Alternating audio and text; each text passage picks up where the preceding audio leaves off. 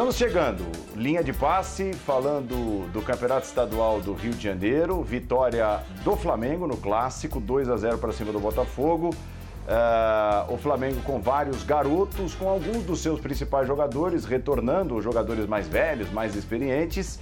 Venceu o Botafogo por 2 a 0 e foi principalmente no primeiro tempo um baile. O Botafogo deu uma crescida no segundo tempo, mas o Flamengo foi bem superior com vários dos seus garotos, tanto que dois garotos marcaram os gols do Flamengo. O, o, Rodrigo Muniz, que havia entrado no lugar do Pedro, que saiu machucado ainda no primeiro tempo, fez o primeiro. E o volante Hugo Moura fez o segundo na segunda etapa. Vitória do Flamengo 2 a 0 lá no Newton Santos. É o primeiro assunto do Linha de Passe que está chegando. Vamos abrindo o time de comentaristas desta quarta-feira. Tem João Guilherme, Vitor Birner, Gian Oddi, Paulo Calçade, que eles estão se posicionando. Ah, estão posicionados, devidamente posicionados e agora. Estamos aqui. Na imagem, Opa. o nosso time de comentaristas com a volta de Jean Oddi depois de 57 longos dias Olha. de férias. Jean Oddi retorna à programação dos canais ESPN e Fox Sports. Vou até começar com você, Jean. Que privilégio tê-lo por aqui, né? Uma raridade dessa, Jean. Bem-vindo. Olha a cor dele. Dá uma olhada. Obrigado, obrigado pelas boas-vindas. É um prazer estar de volta com os amigos aqui participando do Linha de Passe, mas eu vou ter que retificar a sua afirmação, porque eu saí no final da temporada passada, né? Portanto, eu saí há 15 dias. É incrível, mas a temporada do ano passado acabou há 15 dias. Estamos aí no meio desses campeonatos estaduais empolgantes, gastando as nossas datas, mas eu não vou começar o programa aqui reclamando, né, Paulo? Vou apenas dizer que é um prazer estar aqui ao lado de vocês novamente, depois de 15 rápidos dias. João, Flamengo 2, Botafogo 0, um jogo de imposição do time de jovens do Flamengo. Já temos aí as imagens do clássico, principalmente, repito, no primeiro tempo. Até o Botafogo deu ali uma ameaçada quando o Flamengo vencia por 1 a 0 no segundo tempo. O Botafogo já com um homem a menos depois da expulsão do Canu, mas o Flamengo matou o jogo com o Hugo Moura e Dário Rodrigo Muniz, que havia entrado no lugar do Pedro e logo depois abriu a conta. Nós estamos revendo aí o gol, a garotada do Flamengo funcionando no campeonato estadual. João. Boa noite, Paulo. Prazer estar com você. Boa volta, Jean. Prazer tê-lo conosco mais uma vez. Abração no Birner, no professor Paulo Calçade e também no fã de esporte. É, pois é, né, Paulo Andrade? É mais um, um jogo que constata que a diferença ela é imensa. É, nunca houve na história do futebol do Rio de Janeiro uma diferença tão grande de um time para os outros. O Flamengo entrou hoje em campo com uma equipe B, com o Michael, com o Vitinho, que são reservas da equipe principal, com o Pedro, que é um reserva que poderia ser titular, mas que saiu logo no início.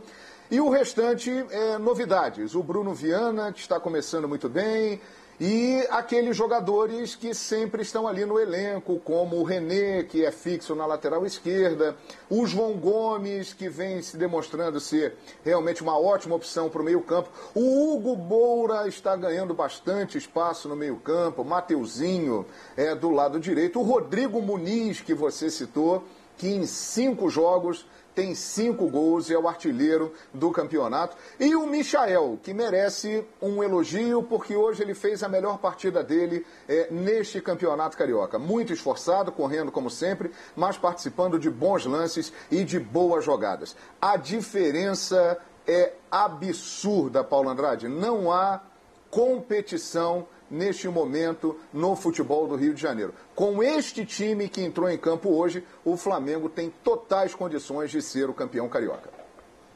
Concorda, Vitor Birner? Bem-vindo, boa noite. Tudo bem, Paulo? Boa noite a você, boa noite ao João Guilherme, ao Paulo Andrade, ao rei das férias, Jean Oddi, aos fãs e aos fãs do esporte. Né? Um dia a gente vai ter férias como o Jean Oddi tem. É, eu concordo. E isso era uma coisa previsível desde o momento em que se estabeleceu o sistema de pontos corridos. Eu fui a favor e continuo, tá? Para ser bem claro, porque o estado do Rio de Janeiro, como a, maioria, como a maior parte dos estados, não comporta quatro times gigantes. E a grandeza que antigamente era feita nos estaduais, ela passa a ser definida por torneios nacionais. E aí, o que pesa muito no mundo de hoje é mercado, tamanho de torcida.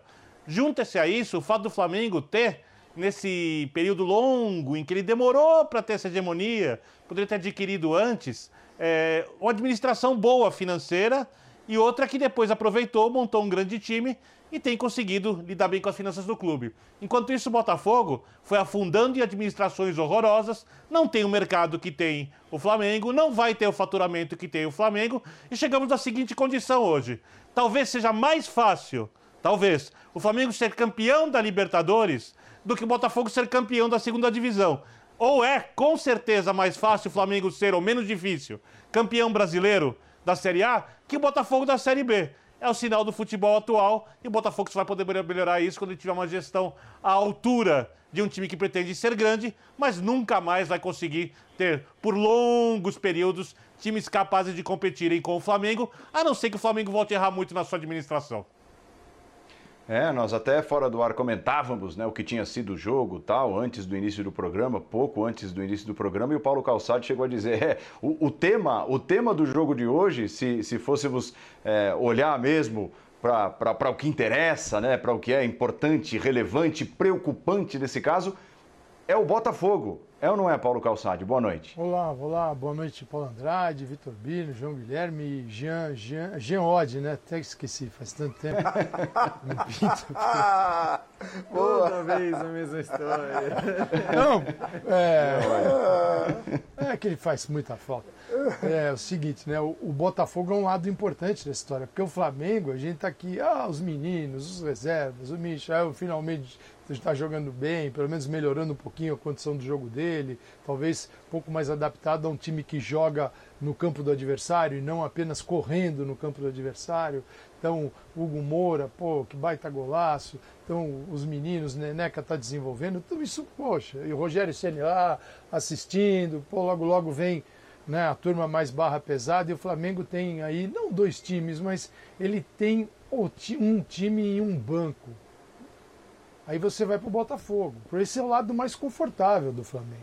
Campeão brasileiro, é estável. É, o Flamengo desfruta de uma coisa, de algo que o futebol brasileiro não tem. O Palmeiras talvez consiga isso. O Grêmio oscila mais, mas conseguiu nos últimos tempos que é ter um elenco e conseguir avançar com este elenco de uma temporada para outra.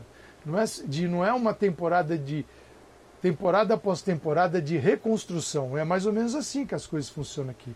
No caso do Botafogo, é uma reconstrução difícil de definir, porque ele estava na primeira divisão, agora ele vai para a segunda. E lá ele vai encontrar o Vasco, ele vai encontrar o, vai encontrar o Cruzeiro, e os três que são da primeira, naturais da primeira divisão, vão encontrar equipes muito acostumadas a disputar naquele ambiente, naquele tipo de gramado, sem dinheiro, montar equipes. Então, eles vão enfrentar especialistas em segundona, só que eles não têm mais o dinheiro da primeira, eles têm o dinheiro da segunda. Então, quem está lá sabe lidar melhor do que eles. Então, é, é o Botafogo, então, para mim é o aspecto principal. Por exemplo, é, Antes desse gol, eu já estava olhando falando engraçado. O Botafogo vai afundando na área, vai afundando na área. Passou um lance, passou o segundo, passou o terceiro. No quarto, que ficou um espaço gigante, veio o gol de fora da área. Quer dizer, é um time que tem tanto trabalho, tanto trabalho, porque é o seguinte: o time está perdendo o jogo e ele está só assim, né? Não está mordendo para roubar.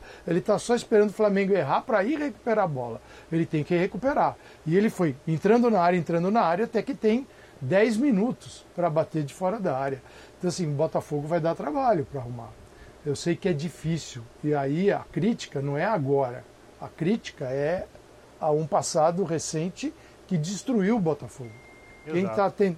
estão tentando agora, é, é, não é assim pegar e apontar o dedo para quem está lá agora. Esses estão tentando reconstruir. É uma história mais longa e que me preocupa muito. E é, pode pôr o Vasco e o Cruzeiro nessa história aí. É, João, nós citamos, você citou é, especificamente alguns jogadores que foram destaque.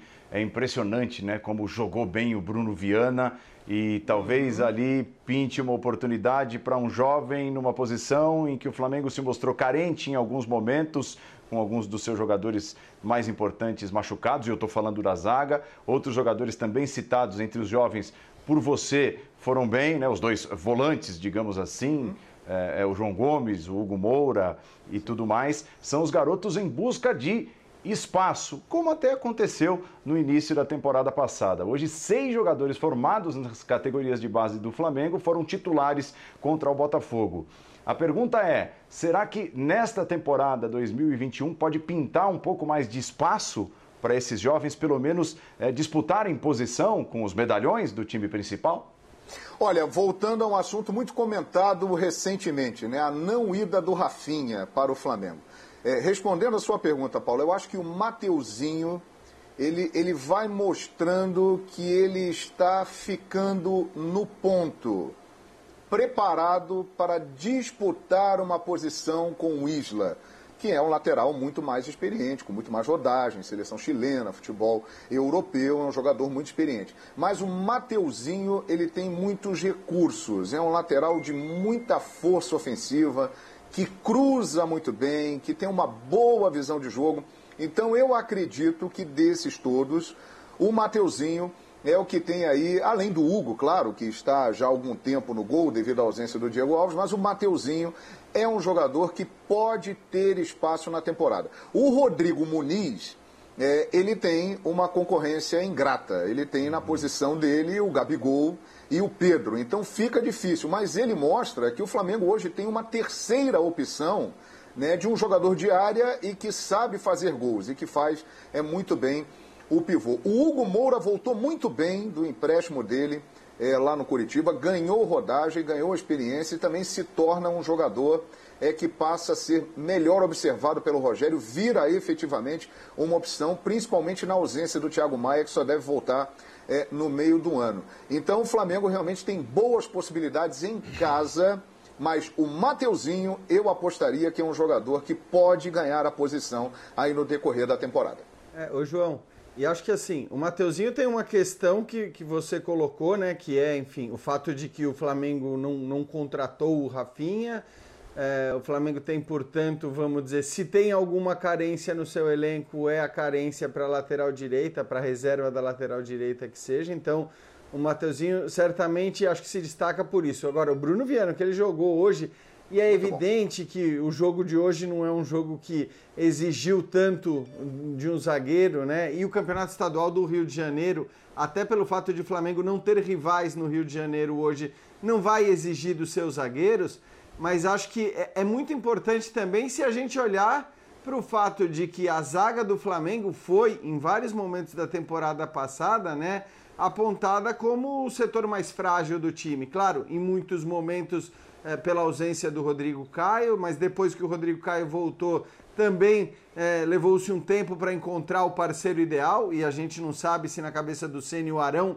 será esse parceiro ideal. De qualquer forma, surge aí uma outra opção, e ainda que ele não esteja sendo testado como vai ser testado num Campeonato Brasileiro, numa Libertadores, a verdade é que para garotos, para jogadores jovens, eu acho que, ou para jogadores que chegam recentemente, eu acho que ir bem no começo, ainda que contra times mais fracos, contra ataques menos poderosos, ajuda demais ajuda demais para ele, para a própria confiança e ajuda demais também na confiança da própria torcida. Porque hoje, se a gente fosse ver ali a reação dos torcedores do Flamengo durante o jogo, a gente via muita, muita empolgação com o futebol do Bruno Viana, pelo posicionamento, pelas antecipações e, sobretudo, pela qualidade na saída do passe. Então, é um nome também para a gente ficar ligado aí e que pode ser útil, ainda que não seja um titular para início de temporada, quando a coisa valer de verdade. Eu, eu, concordo plenamente com você, Jean, e, e, ele tem uma outra vantagem. Ele, ele, além de ser novo, ele tem 26 anos, ele tem uma experiência europeia interessante. Ele surgiu no Cruzeiro Aí ele foi jogar no Olympiacos da Grécia. Aí ficou quatro anos em Portugal, no Sporting de Braga.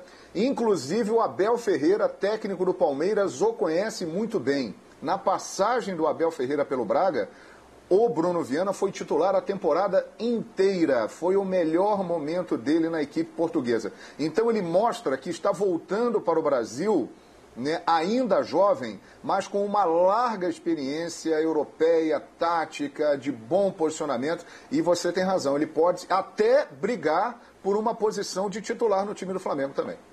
Eu acho mais importante que o Flamengo está sabendo usar o estadual.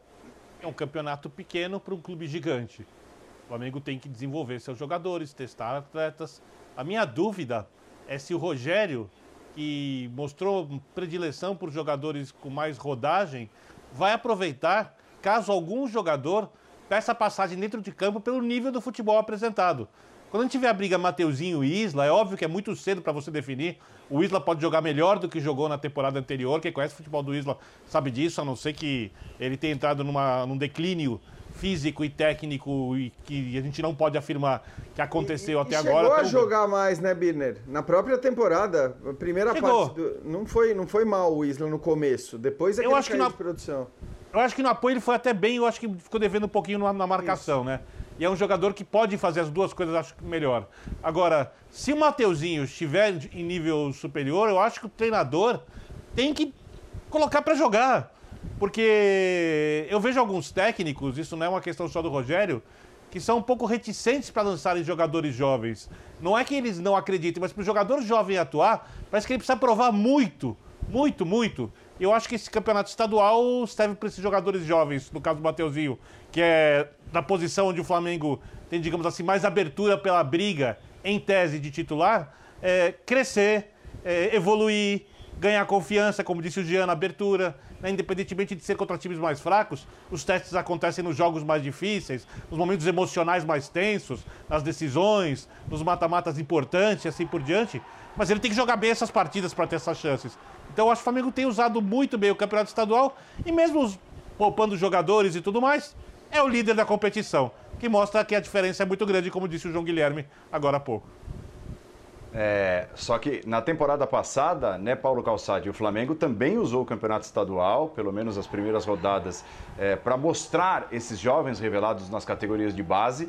O torcedor do Flamengo, a gente sabe disso, a gente cita isso sempre, tem uma, uma paixão por suas revelações, pelos jogadores que surgem na base, aquele lema e tudo mais, craque o Flamengo faz em casa, mas poucos foram utilizados é, em disputas diretas por posição no time principal, só em momentos pontuais, com crise de Covid e tudo mais. E tanto é que se, se fizermos uma, uma comparação do Flamengo que começou o campeonato estadual passado para o Flamengo de jovens atual, que começou o campeonato estadual, poucos permanecem, muitos foram assim, foram negociados, saíram, é, não vingaram no time principal do Flamengo. Alguns poucos ainda disputam posição e surgiram novas vagas para outros jogadores, que são esses que nós estamos comentando hoje é, no Campeonato Estadual de 2021. É, dá a impressão de que, e até com o Domi também, não só com o Sene, é, aconteceu isso, né? Dá a impressão de que é uma, uma política é, atual, digamos assim, do Flamengo, esse menor aproveitamento da base e um investimento maior em jogadores mais tarimbados, experientes, mais caros, melhores até, mais experimentados. O Paulo, a necessidade do Flamengo era um Flamengo que a gente passou aqui alguns anos falando. O Flamengo está fazendo a coisa séria. O Flamengo está se organizando. Vai chegar uma hora que o Flamengo ele vai colocar, ele vai fazer prevalecer este poder do dinheiro que é superior aos demais. Ele, durante um tempo isso não se viu no time, se viu pagando contas. De, chegou o momento de investir na equipe e desfrutar disso ganhando títulos. Então a gente enxerga hoje o esforço do Flamengo e também o que foi ali direcionado para a equipe e as conquistas. Então esse é um ponto agora talvez seja o momento de começar a tentar agir dentro de um certo equilíbrio. Um equilíbrio favorecido, estimulado e é quase uma imposição desses momentos que nós estamos vivendo aqui no, no mundo, especialmente no Brasil. Eu, eu pergunto, futebol brasileiro, e aí nos seus confrontos sul-americanos também, futebol brasileiro é capaz de dizer como vai ser a temporada até dezembro? Tudo que vai acontecer? Num, num, em tempos normais você fala, vai, vai terminar o estadual, vai ter, já está tendo Copa do Brasil, vai ter Sul-Americana, Libertadores e Brasileiro. Até dezembro. Agora, sei. Sei. Né, o que vai acontecer com o Brasil, o que vai acontecer com o nosso futebol. Por enquanto, o futebol age como se não tivesse acontecendo muita coisa. Mas e se ele tiver que parar? E se as coisas piorarem? Aí eu volto para o investimento. É hora de acelerar fundo e continuar trazendo jogador mais caro, ou é o momento de olhar para o elenco e falar: o elenco é muito bom, contratações muito boas foram feitas na temporada passada, elas permanecem e agora, onde tiver um problema, por favor, Rogério, fica à vontade, base. Porque não é que é um time que precisa usar base para resolver aquilo que né, as suas é, contratações não deram certo. Ele é bicampeão brasileiro. Opa, é, peraí, peraí. Então... É outra conversa, né? É, eu acho que essa é a questão, porque também a gente vê muita forçação de barra, às vezes, para que os garotos sejam usados. Ah, porque entraram bem naquele jogo em que o Flamengo não tinha o time inteiro e porque foram bem em uma outra partida, mas espera lá, quer dizer, a gente também tem que olhar para o elenco que o Flamengo montou e para o elenco que o Flamengo tem. Então, acho que criticar o técnico pela não utilização dos jogadores de base no contexto do Flamengo, que é um contexto de praticamente dois times em altíssimo nível, né? com raríssimas exceções de posições em que você talvez tenha que fazer uso dos garotos da base, acho que não faz sentido. O Paulo mesmo, ao introduzir o tema, ele fala jogadores melhores até no elenco do, principal, e acho que isso para mim diz tudo. Quer dizer, você, na hora que você montou esse elenco, é, é normal que você vá usar menos os garotos da categoria de base. E você só vai usar aquele que você realmente tem certeza que vai render na hora que colocado no time principal. Que você eventualmente venda esses garotos na hora que surgir uma proposta muito alta, porque você tem um time muito forte. Mas como falou o Calçade, Pode ser que as coisas mudem, né? Estão mudando para todo mundo por conta da pandemia, do ponto de vista financeiro, e que daí esses jogadores passem a ter mais possibilidade. Mas hoje, eu não acho que dê para condenar técnico nenhum do Flamengo por usar poucos garotos da base, tendo o elenco de profissionais que o Flamengo tem. É, esse é o ponto. Esses jogadores, viu, Paulo e companheiros, eles passarão a ter mais oportunidade porque o Flamengo ele não deve contratar nesta temporada. Né? O orçamento do Flamengo diminuiu bastante. Então o Flamengo contratou até agora o Bruno Viana, né, que a gente estava falando até há pouco aqui, e ele veio por empréstimo. O Flamengo, no final do ano, caso queira ficar com ele, terá que pagar uma quantia ao Sporting Braga. Então a tendência é que o Flamengo não contrate pode perder algum jogador da equipe titular, o próprio Marcos Braz já disse isso, para haver um equilíbrio de caixa. Pode ser que um titular seja negociado, então naturalmente o espaço será maior para esses meninos que, como o Birner disse, estão aproveitando bem essa oportunidade que estão recebendo no campeonato estadual. É, mas tem, tem um ponto também. É, o Flamengo está fazendo muito dinheiro com seus jovens. Tá? Ah, que bom se, se fossem mais aproveitados, melhor aproveitados. Né? O exemplo mais recente, o Natan, né, que está sendo negociado com o Bragantino, 5 milhões pelo empréstimo, e se fizer quantas partidas? 20 jogos. 20 jogos. 20, 20. 20 jogos, 20 jogos até dezembro. 22 milhões o Bragantino teria né, a obrigação de desembolsar para a contratação dele. Aí eu fiz aqui um levantamento rápido é, baseado no Transfer Market, que é aquele site que, que trata com valores e tudo mais ligados a jogadores de todo o planeta. De uns dois anos para cá, vai. É, um valor módico aqui. Lincoln, para o Vissel Kobe, 2 milhões e meio de euros, tá, tudo em euros. Renier, Real Madrid, 30 milhões. Léo Duarte, Milan, 10 milhões. Jean Lucas, Lyon, 8. Vinícius Júnior, Real Madrid, 45, 45 milhões de euros. Paquetá, Milan, 38. Uh, é, Viseu, uh, Udinese, quando saiu lá atrás, 5 milhões. Dois anos para cá.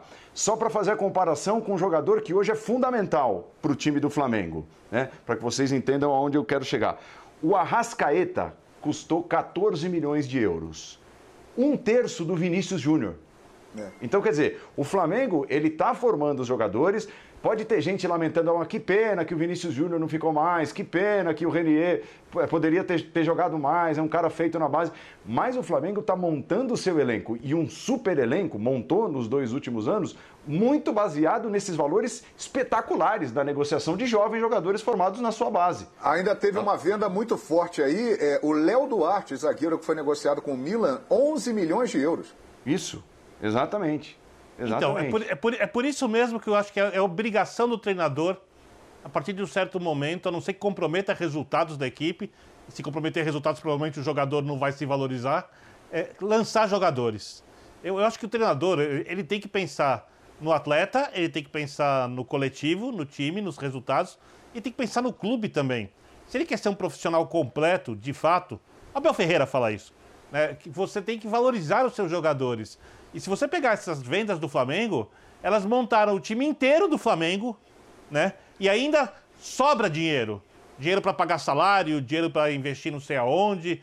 Por quê? Porque o Flamengo em algum momento utilizou esses jogadores ou colocou esses jogadores, como no caso do Renier, pouco, num time que estava jogando muito. Um jogador que já tinha muito status nas categorias de base e que quando entra num time muito bem preparado, joga com facilidade e consegue brilhar e rapidamente foi vendido por um valor que foi astronômico.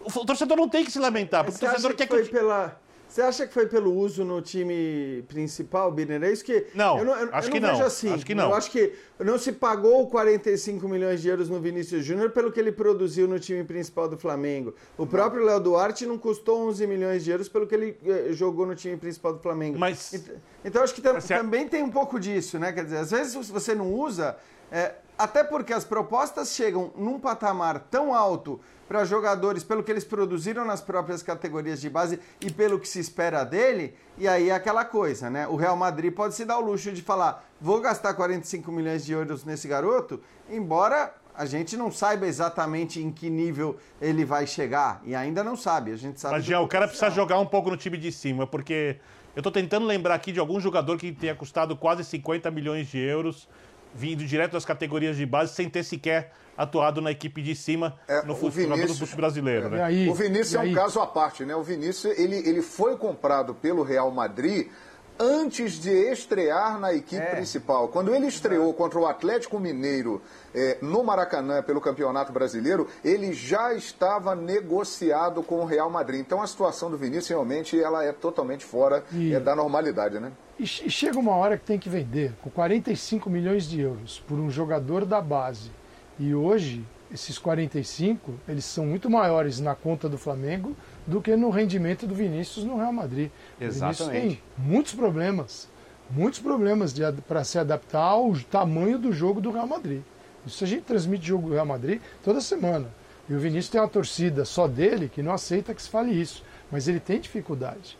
Né? E ela é clara. E não tem um treinador disposto a resolver dificuldades. Ele trabalha com jogadores de 100 milhões de euros e ele, o Zidane não está afim de pegar um, um júnior e arrumar. Isso é evidente também. Talvez fosse um outro lugar a casa para ele. Mas, vamos lá. Se não tivesse conquistado nenhum título, a gente estaria falando mais da venda. Da venda-se no sentido de perder jogadores. Agora, tem uma Libertadores e dois brasileiros. Como o um. Arrascaeta. E um, um belo, exatamente, um baita time. Libertadores brasileiro, com os loucos oferecendo um dinheiro que não é, não é normal. E você transforma aquilo num time que conquista títulos, porque é o seguinte, não adianta só contratar jogador, você tem que pagar o jogador. E, e, e para pagar o jogador, o dinheiro também sai daí. Então acho que o Flamengo, e tem uma outra situação que eu acho que é é, ela é importante para o que está acontecendo no- aqui atualmente. Você, os clubes, qual é- os clubes como eles vão ao mercado? Qual é a grana que eles têm? Até onde o Grêmio vai se reforçar? Até onde o Inter vai se refor- reforçar? O São Paulo agiu, o São Paulo foi ao mercado, mas aí divulga que tem uma dívida com Daniel, só com Daniel Alves, 12 milhões de reais. Então, entendeu? Você vai, mas você está devendo. É, é. Então, assim, qual é a capacidade da- daqueles clubes que estão desarrumados, que é a maioria, em competir com aquele que está arrumado? De repente, a temporada para esse que está arrumado, é o Flamengo e o Palmeiras, assim, deixa a concorrência virar. Vamos manter o que nós já temos, né? o ano foi muito bom para os dois, e deixa os outros. E espera 2022 para ver o que vai acontecer. Eu acho que tem isso também. Não adianta tratar com, assim, lidar com contratação como se estivesse acontecendo nada. Eu- vamos ver como é que o mercado europeu, como é que vai, vai- como é que vai ser essa a política de contratação dos clubes num mercado que sofreu barbaridade também. É, Tem muito clube lá querendo é vender jogador dos grandes, hein? é. Isso é, isso é importante também, é relevante. É por falar nisso, jogador que, que brilhou na Europa e tudo mais, a informação que chega é de que o Flamengo eh, fez uma tentativa de trazer o King Arturo, o Arturo Vidal, para o Brasil. Figura carimbadaça de tantos clubes importantes na Europa, super vencedor na seleção chilena. E o companheiro de seleção dele, o Isla, falou é, no Bola da Vez sobre essa possibilidade de ver o Vidal com a camisa do Flamengo. Nós separamos esse trechinho, vamos apresentar o que o Isla pensa dessa possibilidade, digamos assim, do Vidal vestir a camisa do Flamengo. Está, está, está hace dos años que quiere, quiere jugar, sí. pero él siempre eh, habla de que le encanta el Flamengo, le encanta la hinchada, eh, le encanta Brasil. Venir al Flamengo le coronaría eh, la tremenda carrera que, que él eh, quiere. Después lo hincha seguro que Arturo Vidal cuando se tire en Maracaná lo van a querer mucho más. Hola hermanito Guaso, ¿cómo estamos papi?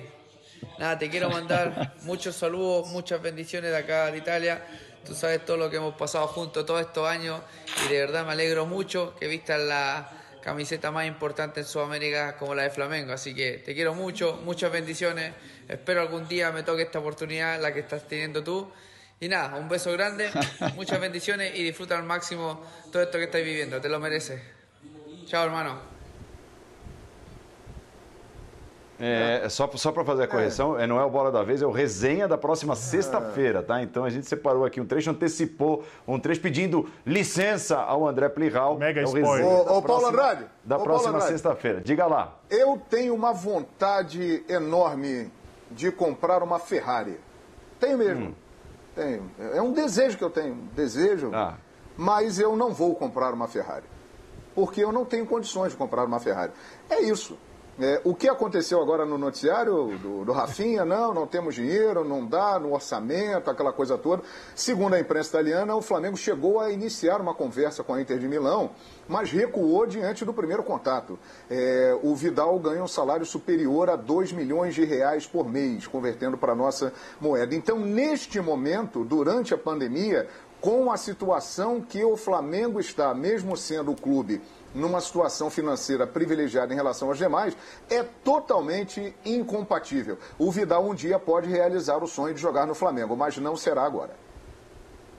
É, E é um jogador, né, João, que assim, ele, ele atua, ele atua na Internacional o tempo todo. Ele participou em 23 jogos da líder do campeonato italiano, é um jogador que foi ca- eh, titular em 14 oportunidades nesses 23 jogos. Então esse salário, a gente sabe que não é um salário à toa, é um salário pelo histórico dele, é um salário pelo que ele já fez na carreira dele. É um jogador ainda muito utilizado, a gente pode até dizer que não é um titular absoluto do time do Antônio Conte, mas é um jogador muito utilizado, constantemente entra em campo. Então, acho que tudo isso bate com o que você está falando. É um jogador É, não que não sairia assim por nada, é um jogador que ganha muito. Eu estava até tentando é, procurar, vou ver se eu encontro e depois eu falo aqui, o salário exato dele, porque na Itália a gente consegue saber exatamente quanto ganha cada jogador, né? já que a Gazeta dello Sport divulga aquela lista Uhum. de todos os salários de jogadores. Então é uma coisa realmente que me parece hoje fora dos patamares de, de qualquer Sim. clube brasileiro, do dinheiro que qualquer clube brasileiro possa pagar, ainda mais em tempos de pandemia. É, não dá. Lamentavelmente, a moeda, o euro, por conta de questões que vão muito além do futebol, está muito valorizado, o que dificulta bastante que os brasileiros tragam grandes jogadores de fora e facilita que os times medianos, se tiverem dinheiro em tempo de pandemia, contratem nossos jogadores por preços que são menores do que contratariam, por exemplo, há dois ou três anos. Muito bem. É, uma coisa negativa no jogo de hoje é o Pedro, né? Que assim, é, tá difícil do Pedro conseguir manter uma sequência. Quando ele tem um, um pequeno lampejo de sequência, como aconteceu em determinados momentos do campeonato passado, com o Gabigol machucado, ele foi muito bem, né? Se tornou ali numa, numa fatia de campeonato grande artilheiro do Flamengo. E hoje saiu, uma pena, né, João? Com 10 minutos do primeiro tempo, saiu machucado, sentindo ali uma lesão muscular. É, e ele promete muito para essa temporada, além da capacidade que ele já mostrou, é, é- é nítido como Pedro ganhou massa, né? Foi feito um trabalho especial com ele, ele ganhou 5 quilos de massa magra, ele está muito mais forte, muito mais preparado, então a promessa é de que ele realmente faça outra vez é, um grande ano. E quem sabe a gente possa ver aí no decorrer da temporada Pedro e Gabigol jogando juntos de início uma partida no time do Flamengo. Essa é a grande expectativa. Será que o Rogério fará isso em algum jogo? É colocar durante a partida, ok, ele chegou até fazer rapidamente. Agora, iniciando um jogo, com o Gabigol caindo pelos lados e o Pedro mais é, fixo na área, é perfeitamente viável, mas o Rogério não é muito fã dessa ideia. Vamos aguardar, mas a expectativa para a temporada do Pedro, de novo, é excelente. Ô, Paulo, só para não ficar com a informação incompleta, o salário do Vidal hoje na Internacional, dividido ali, convertido para reais e dividido por 12 meses, eles divulgam o salário anual, dá 3,6 milhões de reais por mês. Não dá, né? Não dá. É, é o sonho da Ferrari própria, João. É, não, eu adoro, meu sonho, vou, vou comprar uma Ferrari, mas eu tô sonhando, eu tô sonhando. É o torcedor do Flamengo, Vidal no Flamengo, Vidal, vamos lá, no, no momento não, não é possível. Olha, é, nós estamos falando aqui dos jovens do Flamengo. O Palmeiras também colocou hoje muitos jovens em campo. O Palmeiras empatou com o São Bento e quase venceu o jogo, tendo um homem a menos desde o primeiro tempo. Foi expulso o goleiro Everton. Palmeiras ficou com um homem a menos e não parecia que estava com um homem a menos contra o São Bento, time de Sorocaba, mais ou menos é, 70 quilômetros aqui da capital paulista. O jogo foi realizado em volta redonda, né, daquela listinha de jogos é, em volta redonda e terminou empatado Listinha? por um a um. É, pois é, não, mas é a lista, reduziram a lista, né? É Rodaram a lista, é era uma listona, vi- virou uma lista um pouco, um pouco menor. E o Palmeiras comemorou, digamos assim, Jean, relacionar 18 jogadores formados em suas categorias de base. Muitos titulares, até mais do que, na comparação, até mais do que o Flamengo teve contra o Botafogo, muitos titulares formados nas categorias de base do Palmeiras. Vale mais ou menos o mesmo comentário? Apesar de que nessa coisa de, de utilizar os jogadores de base, o Palmeiras, na temporada passada, esteve um degrau acima do Flamengo, dos demais? Né, Nessas condições dos times de ponta, utilizando muito bem os seus jogadores da base, foram fundamentais para as conquistas que o Palmeiras teve. É verdade, Paulo. Agora, o Palmeiras utilizou os garotos da base também porque precisava utilizar e porque chegou à conclusão de que sim, tinha uma base muito forte, mas também não podia mais gastar e contratar. O Flamengo ainda tinha essa condição na temporada passada e por isso contratou reservas né, de um nível muito alto. É verdade que acho que boa parte deles não rendeu o que se esperava, mas o Palmeiras também entrou nessa por uma necessidade, né? Pelo fato de que não podia mais continuar com aquela política gastando dinheiro e contratando a rodo, né? Jogadores para serem titulares, para serem reservas. As, contuta- as contratações foram pontuais, o Vinha e o Rony principalmente para a temporada passada e os garotos responderam muito bem, é verdade. Nem sempre vai ser assim, né? É normal que garotos sejam irregulares, sobretudo eh, no começo da trajetória deles nos times profissionais. O Patrick de Paula, por exemplo, tem sido um jogador irregular, né? com qualidade mais irregular. O Gabriel Menino menos, o Danilo menos. Mas aí vai de cada um também, da, da cabeça, da postura e tudo mais. E acho que é normal, você nem sempre vai ter a entrega desses jogadores no, no mais alto nível. E se você É. for olhar bem, é, só, só concluindo, Birner, Claro. na final da Copa do Brasil, o Palmeiras, o, que opção fez o Abel Ferreira? Optou pelos mais, eh, mais experientes, os mais velhos. Os garotos, né, na maior parte, começaram no banco de reservas. O que também é um indicativo de que eles são bons, eles estão aí para serem titulares quando necessário, mas nem sempre vão ser. Então, o Palmeiras tem podido também eh, alternar bem esses jogadores mais experientes e renomados com os garotos que surgiram e surgiram muito bem. Mas é, você vê como é importante você colocá-los para jogar. Se você perguntasse antes de todos entrarem em campo, quem vai ser o destaque? Gabriel Veron. Verdade. Quando eles entram em campo é, e quando são testados, alguns crescem mais rapidamente, outros crescem e se deslumbram, né? E tem que colocar os pés do jogador no chão de novo, como aconteceu um pouquinho com o Patrick de Paula, segundo a gente sabe, né? Que começou muito bem. O Gabriel Menino tem mostrado mais estabilidade. O É, Wesley muito entra- bem, né? Que ninguém imaginava que fosse mais que o Gabriel estourar. Para pegar o jogador do lado esquerdo pelo ataque para fazer uma comparação. Então, é, o- é, a diferença de jogar na base para jogar no time de cima, ela é muito grande. Muito grande. Ela ainda é enorme. E o jogador precisa entrar no time para você entender até onde esse jogador pode ir. E alguns que podem se tornar grandes jogadores, talvez demorem mais tempo que os outros.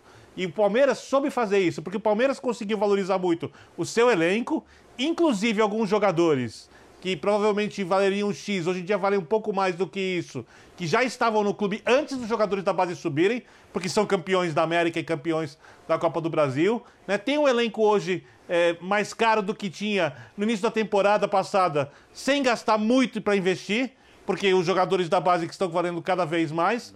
E, e tem um time campeão tem um time campeão, porque a base foi bem trabalhada. Eu acho que essa é a receita para todos os clubes brasileiros, inclusive para os clubes que estão quebrados. Né? Porque base, a própria palavra base, tem que ser a base de tudo, não é só a formação do jogador, é a base do time, porque o futebol brasileiro sempre foi desenvolvido dessa maneira em grande parte das equipes. Né? O Palmeiras era um que não fazia isso. Um dos raros, Santos fazia, São Paulo fez por muito tempo, Fluminense fez, Flamengo fez, Corinthians fez, Vasco da Gama fazia. Só para citar os dois estados, para não falar de Grêmio e Inter, que revelaram um monte de jogadores, e os times do interior antigamente revelavam. Então, é, esses caras precisam jogar.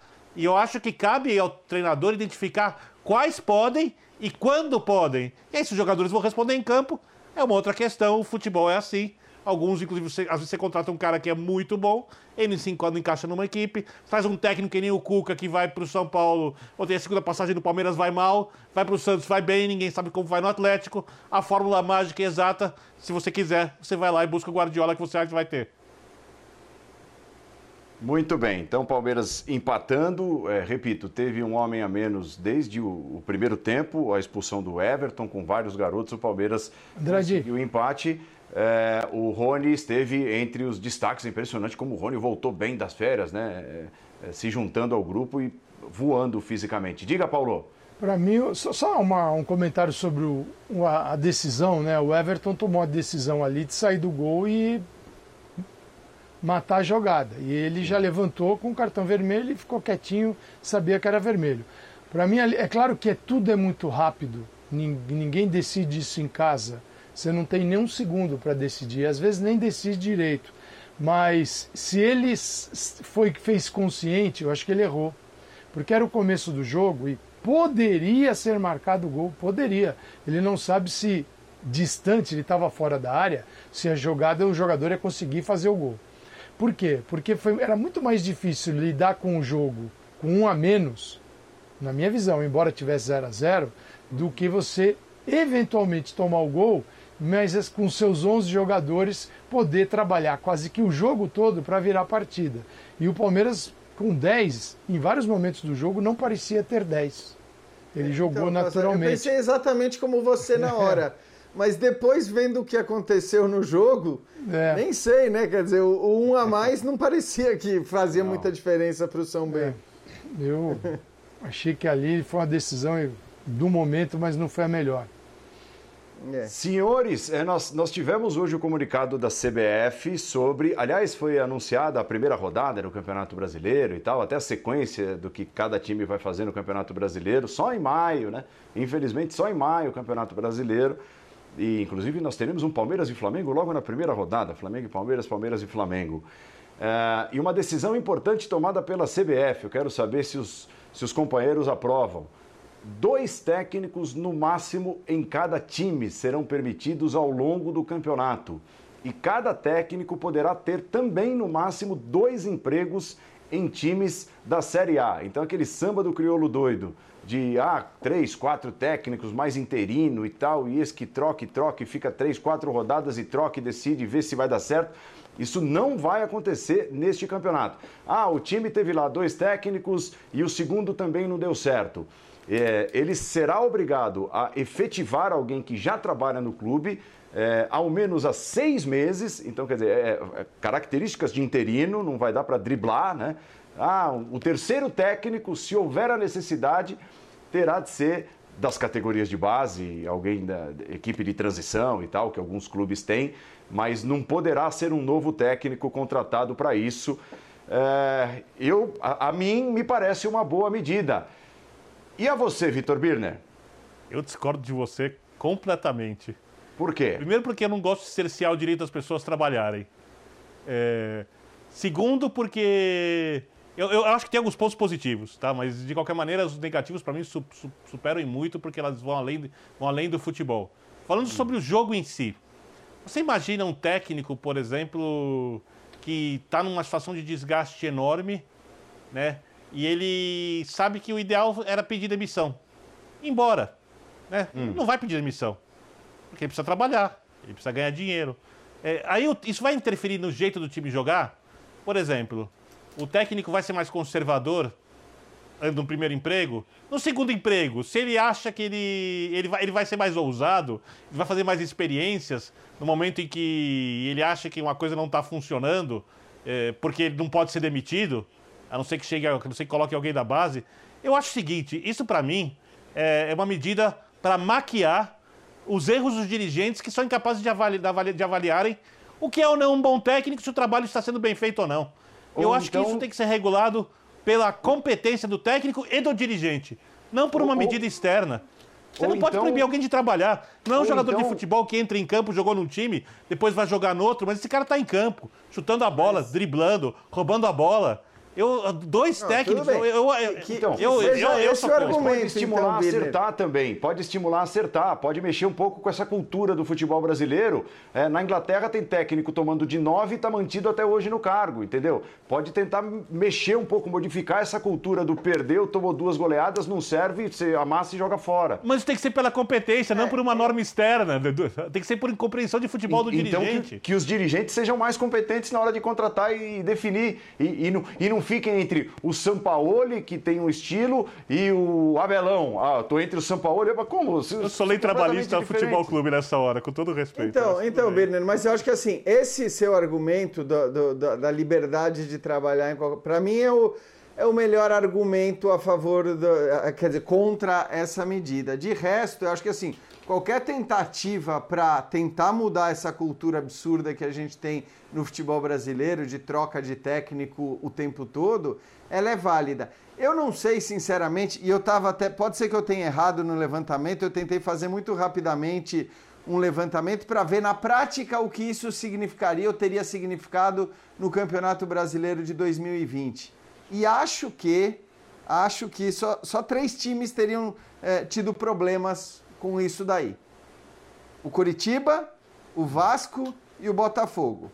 Foram os times que é, demitiram e contrataram é, três ou mais técnicos. No caso do Curitiba e do Botafogo, quatro foram contratados, embora no caso do Botafogo a gente tem o Ramon Dias que né, nem chegou a trabalhar. É, de resto, a gente tem três técnicos em outros times, mas sempre contando o interino, que, como já explicou o Paulo, não seria um problema. Então, eu também não sei se isso vai mudar muita coisa.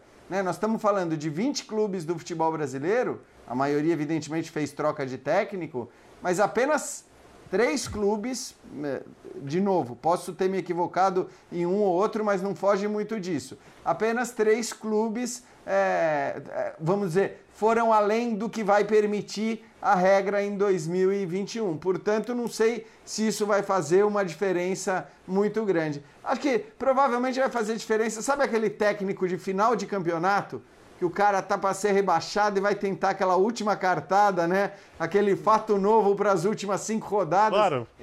Isso daí ele não vai poder fazer contratando alguém. Mas Biner. provavelmente vai fazer e vai, levar, vai subir alguém das categorias de base. Então não sei se na prática vai ter muito efeito. Mas é uma tentativa válida. Biner, você não está só não. Eu estou inteiramente com você. Eu acho isso reflexo da bagunça que é isso aqui. É, eu imagino a Premier League oferecendo para o presidente da CBF 10 milhões de libras por ano para ele ser presidente da Premier League. Aqui não, ficar trocando. De jeito nenhum. Que é isso? Não vou não. É, isto posto, seguinte. É, a gente falou aqui no Linha de segunda-feira que o Palmeiras teve a primeira semana livre sob o comando de Abel Ferreira. O cara ganhou a Libertadores e a Copa do Brasil e não teve uma semana para treinar o time. E ele está em Portugal descansando. É, a estrutura do nosso futebol favorece a demissão. E só que a gente não vai arrumar a estrutura que está falha. A gente vai agir no, no, se fosse uma casa, a gente, tá, a gente vai buscar o telhado, nós estamos instalando o telhado, e, e, quem, e onde estão os alicerces? Não, não, eu contratei um, a vizinhança para ficar segurando o telhado aqui. É, é assim que a gente lida com o futebol brasileiro. Então é o seguinte, vamos arrumar calendário bom, gramado bom. Vamos ver o Corinthians, onde vai jogar a Copa do Brasil agora, contra o Retrô. O gramado é retrô também. É, em Não é Bacaxá. só o adversário, Bacaxá. É o retrô, tudo é retrô. Gramado de CT do retrô é melhor que o gramado do que vai ser jogado. É, retrô, é assim. é- Eu não vou falar da Várzea, porque a Várzea é organizada. Mas, então é o seguinte: toda a estrutura ela é absurda. Aí eu vou pegar e vou falar assim: essa cerejinha que está errada aqui no bolo, sendo que o bolo é de. tá podre, mas eu vou caprichar na cerejinha. Eu discordo. Eu acho que tem que ter liberdade para mudar. Agora, eu, topo, eu topo essa lei des- da seguinte forma. Seguinte, o treinador pode mudar de quantos clubes ele quiser e o clube pode demitir quantas vezes ele quiser. Só tem uma condição para demitir. Você paga tudo que deve para o treinador e aí você contrata outro. Sabe o que acontece? Vai ficar com um treinador só na temporada. E tem clube, Birner, que não vai nem contratar treinador, porque não vai conseguir pagar o treinador. Perfeito. Pois assim, pague o que deve. Pronto. Ah, Sabe o que vai acontecer? Você vai dever só para um. Resumindo, você só vai dever para um cara nessa temporada, tá legal? E pro segundo, depois você se segura aí que não dá. Cara, tem umas coisas assim que a gente querer eu, eu arrumar o- a casa pelo telhado sem alicerce é típico do futebol brasileiro. Não, Calçade, É- mas é bem eu, interessante. eu, eu concordo plenamente com você que as- o contexto leva à demissão dos treinadores, mas talvez a forçação de barra, e repito, eu tenho muita dúvida sobre a eficiência dessa medida, porque, como eu disse, é, olhando para o brasileiro de 2020 não mudaria muita coisa. Mas é, eu acho que, de repente, você mostra com uma medida dessa, dessa como essa que, que não é a troca de treinador que vai resolver o seu problema, que muitas vezes a manutenção do treinador acaba fazendo a coisa melhorar, como muitas vezes a gente viu acontecer, muitas não, mas como algumas vezes, surpreendentemente, a gente viu acontecer no futebol brasileiro. ela favorece uma coisa. Seguinte, escolha bem o seu treinador, isso aqui não é mais. Você, vai trocar uma vez É, só. então. É vê- isso. Vê, vê se aprende a escolher. É, é, esse é o ponto que eu Eu não tô sabe, não fechado adianta com você o Paulo falar, eles não sabem. É, eu tô fechado com o Paulo Andrade. sabe. Deixa eu ouvir Tô o João. fechado com o Paulo Andrade nisso aí. É, vai obrigar o dirigente, que muitas vezes é, contrata pelo nome, contrata por pressão, contrata na pressa, a ser mais criterioso na escolha desse nome, porque agora ele sabe que existe esse limite absurdo, que eu concordo plenamente com o Birner. O, o correto é a liberdade de trabalho, é o ir e vir, quero sair daqui, ir para ali e tal, mas dentro de um equilíbrio. Então, para conter essa sangria, essa ciranda é, louca de troca de treinadores e tal, que já existe desde sempre no futebol brasileiro, acho que é uma medida é, interessante e principalmente nesse ponto. Quem contratar vai ter que usar um João. critério mais adequado. Pelo menos é o que esperamos, né? A situação é a seguinte: a NASA vem e faz uma proposta para que eu vá trabalhar lá. Aí chega ali o engenheiro que estudou 25 anos, especialista, nerd desde cedo, e fala: Birner, você acha que a turbina tem que ficar a 95 graus não sei aonde ou a 50? E eu vou lá e dou um palpite. É o dirigente escolhendo o técnico. Ô, Birner, É a mesma coisa. Então não adianta. É inútil.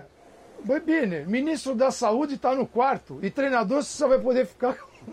Como é que pode, cara? A realidade é, uma piada, entendeu? E o outro era mais ou menos você na NASA. E aí, o que, que eu faço? Ele fala, ah, dá um tiro de canhão, é a única coisa que eu sei fazer. Então, É, mas cara, agora, é mas chorar, agora né, assim, ele, ele- eles vão ser obrigados, pelo menos, a pensar um pouco mais em quem vamos trazer, né?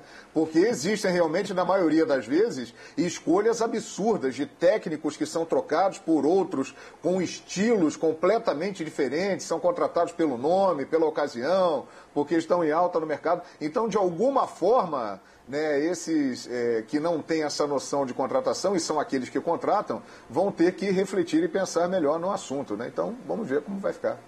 É, exato. Esse é o meu ponto também. mas vai ser bom para ver. Narradores. Unidos, Paulo Andrade, é isso aí. É, exato. E aliás, tem aqui Uma o. experiência, não custa nada, né? Uma mais, aliás- uma menos. Vamos nessa. É, tem aqui, tem aqui a campanha já para o. João comprar Ferrari, hein? Uma campanha Opa, de incentivo boa. aqui. É, por enquanto ninguém depositou nada, mas já Mas que sonho megalômano. Eu nunca imaginei, João Guilherme, que se fosse teu sonho tão megalômano. Imaginava que É você verdade. fosse uma pessoa mais humilde, viu? É verdade. Se- eu, se- deixa o eu, se sonho fosse rico, eu não teria uma Ferrari. viu? É, mas o sonho, Deixa. sonhar não custa nada, já estava lá no samba enredo. tá Era uma casa em aquela Ubatuba, se eu fosse rico. Vai ter bom. mesmo, pô. Então sonha. deixa, deixa É o sonho não paga dele. imposto. Sonhar não paga imposto. É, Ainda, cuidado. Tem PVA. é exa- exatamente. Ó, é, hoje o Guerreiro voltou a ser titular no Internacional. O Inter bateu Caxias e, e mudou bastante desde a entrada do Edenilson. O Edenilson estava no banco de reservas, aquela coisa de, de voltar aos poucos e tal. Quando entrou, logo depois meteu o gol, fez 1 a 0 e o Galhardo, que também veio do banco de reservas, fez o segundo, o Inter bateu o Caxias por 2 a 0. Mas o fato foi o Guerreiro, que chegou a acertar a trave, inclusive, ter voltado depois de mais de 200 dias ao time titular do Internacional. Jean, você acha que o Guerreiro ainda é um cara para fazer a diferença? Lembrando que o Internacional tem grandes objetivos na temporada, entre eles a disputa da Libertadores? Não, embora tenha se passado um ano, Paulo, a gente, para responder essa tua pergunta, não pode ignorar e, sobretudo, tem que levar em consideração aquilo que o Guerreiro estava jogando quando ele se machucou. E ele estava jogando muito bem. Ele era, naquele momento, o principal jogador do Internacional. Então, claro, ele está um ano mais velho, não é um garoto mais, e isso faz diferença, sobretudo depois de você ficar tanto tempo parado. Mas eu acho que sim, eu acho que o Guerreiro pode ser ainda um, um cara muito importante para o Internacional, né? Um Internacional que, no fim das contas, brigou pelo título brasileiro até o final da competição, quando já ninguém mais acreditava, né? Depois da saída do Cudê, que o time pudesse brigar pelo título nacional e ele brigou. É, acho que é, o, o Guerreiro foi um jogador importantíssimo até o momento que se machucou saiu, está voltando agora, um ano mais velho é verdade, mas não tem motivo algum para a gente desconfiar da, da importância do Guerreiro para esse time do Inter, até porque o Galhardo que você citou, eh, que entrou e que fez o segundo gol e tudo mais, caiu muito de produção também no final da, da- do Campeonato Brasileiro, chegando inclusive a ser reserva. É. Muito bem, o Internacional venceu, o Grêmio jogará contra o Juventude, os dois estão na Libertadores, o Grêmio ainda vai ter de passar pelo Independiente Del Valle para se classificar aos grupos. Os jogos do Grêmio serão mostrados ao vivo no Fox Sports e nós temos palpite. Por isso que eu falei do Grêmio, o palpite é o Grêmio no Campeonato Estadual contra o Juventude.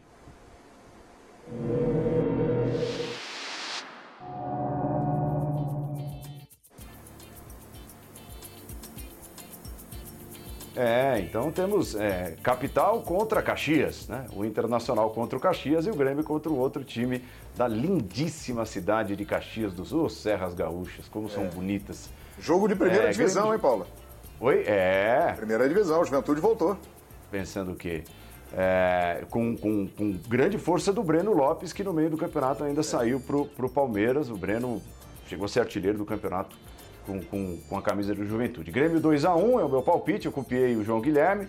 O Jean, é, e copiei mesmo, porque esse, esse palpite a gente, a gente escancarou no grupo. É, menos o Jean, que faz charminho com o palpite dele, ela pôs 1x0 Para não ser copiado e depois ser acusado de plágio, né? Se esconder um palpite desse, É, então, exatamente. Olha lá. nada de. Pô, É, até isso, os estaduais não estimulam a gente meu. esconder o pal- o palpite. palpite lá, bailarino. Calçar 3x2 e o Birner meteu lá 1x1. né?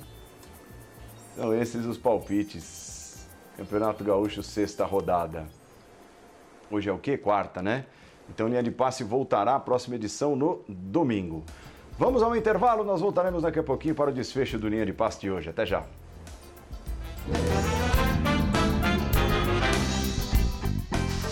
Dramas reais, vai lá, vai lá, Jean, ajuda o Paulo Calçade. Deixa- O, o Jean e seu Onde toque tá, estão incomodados com a prateleira aí, do Ô, Calçade. rapaz, olha lá. Do- Dois ó, livros iguais, dois- perto Isso. do outro? Ah, é verdade.